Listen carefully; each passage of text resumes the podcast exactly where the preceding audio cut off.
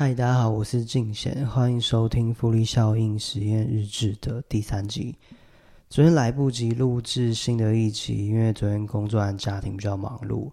忙了一整天，一回神就凌晨一点了，对啊，所以我就索性强迫自己先把纸本书的目标三十分钟完成之后，我就休息了。那我目前一样维持着初始的这六项目标，并且努力坚持着。不过今天确实很有可能就破功了，因为白天的居家办公工作，今天又更忙了一点。那目前我最持之以恒的事情，主要就是改变喝水这个习惯，还有冥想。那再来就是听正念的音频十分钟。那最难最难坚持的就是早起运动三十分钟。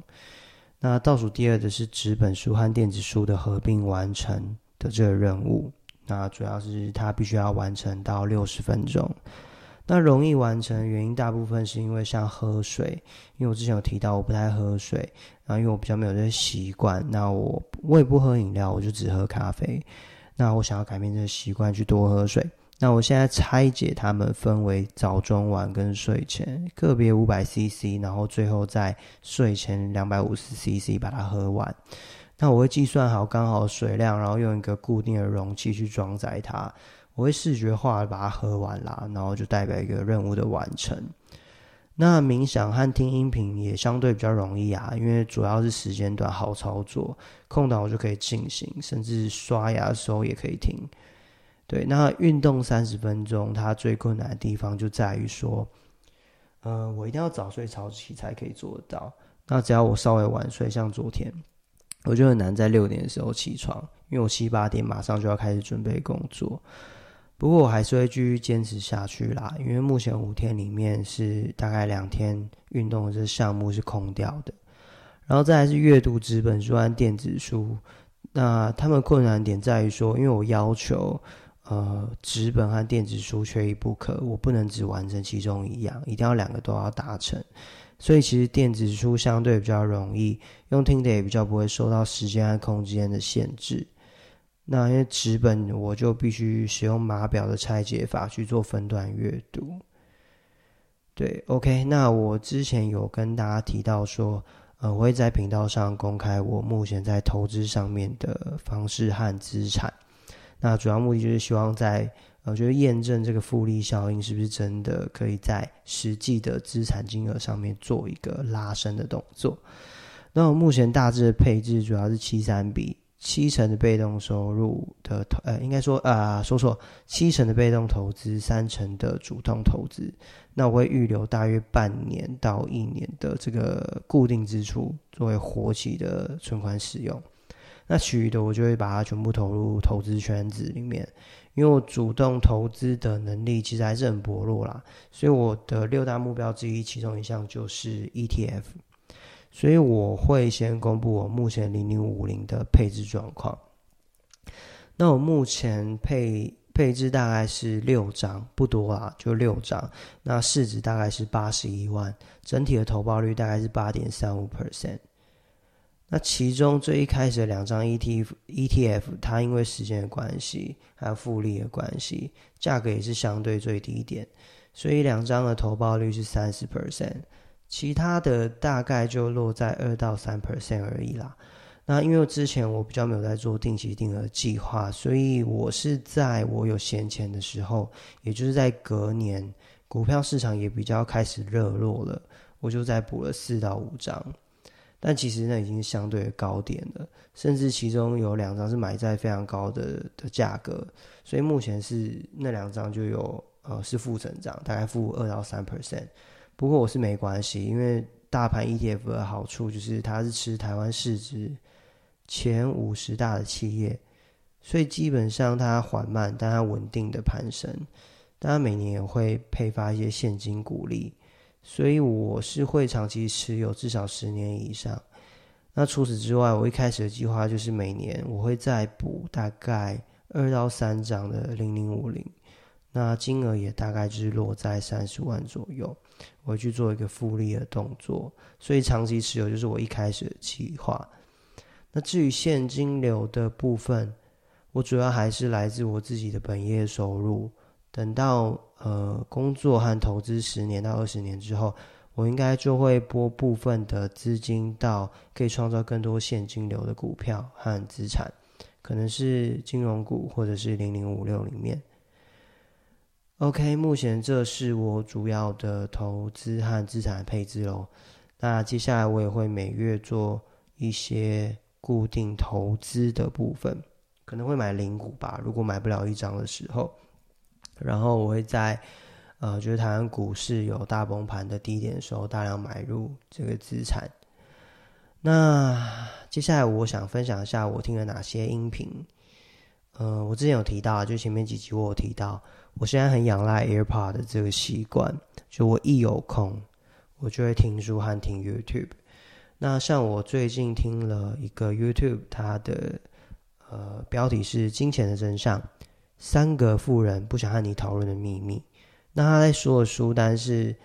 呃有钱不能买什么的这本书。呃，他主要在讨论的是金钱所造成的一个公平和道德的问题，是比较负能量的书啦。但是他呃，就是呃，那个 YouTube 的这个 YouTube 的呃主播，他是叫扫地僧，他带大家去思考金钱的另外一面，金钱不能买什么，他告诉大家为什么有钱越来越有钱啊，那穷人为什么越来越穷？那因为有钱人他们呃很会利用金钱去获得一些特权，他去买时间，去降低自己的时间成本。这我之前在另外一本书也有看过，也是在讲复利效应，是李笑来的一本很经典的著作。那他在讲也是在讲说，富人啊，他们就是会用钱去买时间，因为有钱人追求的就是呃效率，那穷人反而是追求公平和追求道理，他们就讲事情一定要公平嘛。那这两者之间其实是非常矛盾的，因为有钱人他可以用钱去买你要排队的事情，你必须要等待的事情，他可以用钱解决。那因为效率，他对他们来说就是最在意的嘛，他最重要的就是时间。但是相对于员工或者是穷人来说，他们比较在意公不公平。你可以看到很多在公司里面的底层员工，他们所在意的可能就是呃。同呃，就是同薪同酬吧，就是同工同酬啦，就是一样的、一样的同事，同一样的工作，你必须当你被知道你们的薪资条件是不同的时候，他们非常的在意这种事情。但是，其实我个人认为，你应该要去呃积极的去争取自己有没有办法再提升在整个公司体制下的价值，因为你有价值，你不可被取代。这是最重要的。OK，大家可以上 YouTube 去搜寻这部影片来听看看。那再第二个是呃有声书《原生家庭》，呃，你如何修补自己的缺呃性格缺陷？这本这本书是由一个国际很有名的心理学家 Susan Forward 所写的。他在讲不健康的家庭体系会影响的状况。但是它里面这本书主要比较好的，它不是在就是。强调和控诉这种呃不健康家庭和父母，他主要是在传授一些比较具体的对策啦。那就是希望可以在呃帮助这些人，还有或者是你正在受到这些父母伤害的人，去获得一些呃想法或者一些勇气跟力量，从这中间走出来。那第二本书就是大家比较呃有看过，就是《富爸爸穷爸爸》的这本书，它全球已经卖超过四千万册。那这大家已经都呃，大部分人都有看看过这本书或听过这本书。它主要在讲，就是作者童年的时候有两个爸爸嘛，他去呃教导他不同对于财务上面的想法跟体悟。那他的穷爸爸是他的亲生父亲，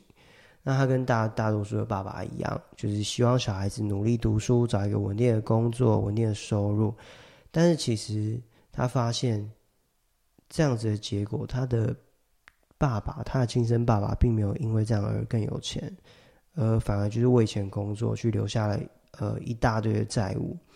那反而他另外一个富爸爸就告诉他，你要怎么去成为有钱人？那成为有钱人的一个最重要方法，就是你必须让钱为你工作。所以他教导了他很多在财务上面应该有的知识，然后让他去学习，懂得什么是资产，什么是负债。那当然，相对。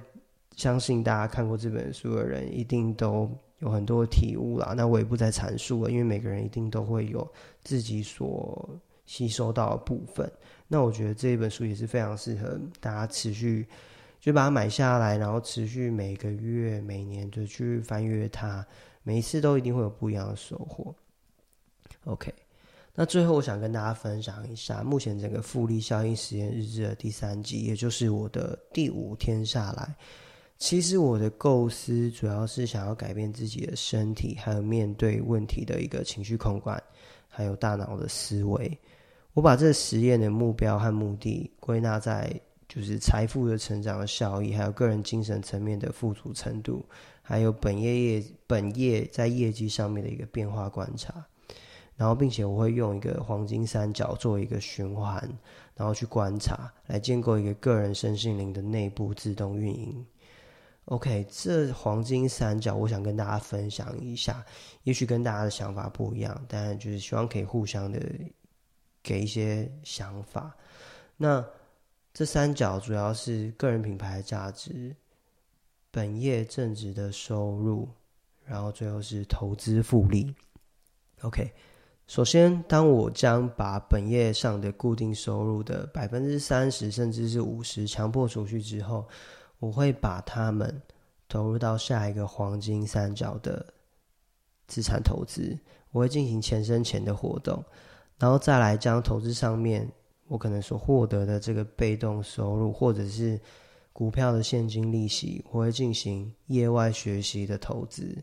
比如说阅读啊，或者是参加一些研讨会，或者是学习一些我想学的技术课程，或者是第二语言、第三语言，我会对自己真正有兴趣的事情进行思维上的投资，最后最后我再把这些。灌注回到我黄金三角的顶端，也就是个人品牌价值上。而当我因为前面两项的投资和学习后，呃，我所争议的这个个人品牌价值，我相信我自己可以更有自信的面对事情和工作上面的挑战，也可以让更多人认识到我，进而迈向前面提到的第二阶段，也就是本业收入。我将本业收入的再次提升。也因为业绩的提升，或者是客户量的增加，可以让主动收入继续的攀升，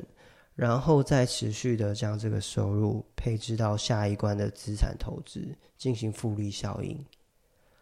然后我会在资产收入越来越高的时候，我就可以参加学习的课程，而这学习课程也将会越来越高级，因为这个课程学学习到的一个技巧可能会更深更广。然后再将学习到的东西回归到我刚刚提到最一开始，也就是最顶端的个人品牌价值。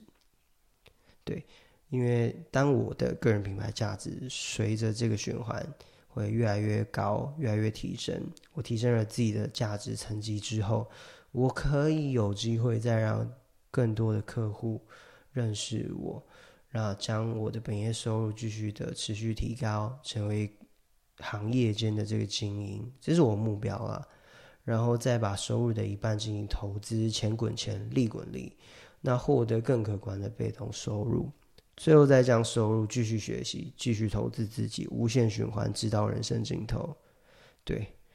这以上大概就是我这几天所领悟下来的个人心得。那希望能在我的频道中可以认识到更多的人，也因为我的想法。可以和大家有不同思维上的碰撞，互相学习，大概是这样。那今天没有分享这本书，那其实但我持续的阅读，我希望我在整理更多之后，再一起分享给大家。但因为今天我对于一些个人想法上面有比较多的感悟，所以我想要今天就一次性的分享出来。那感谢大家收听，那希望呃大家都会喜欢。那小男人的复利效应实验日志，我们下次再见。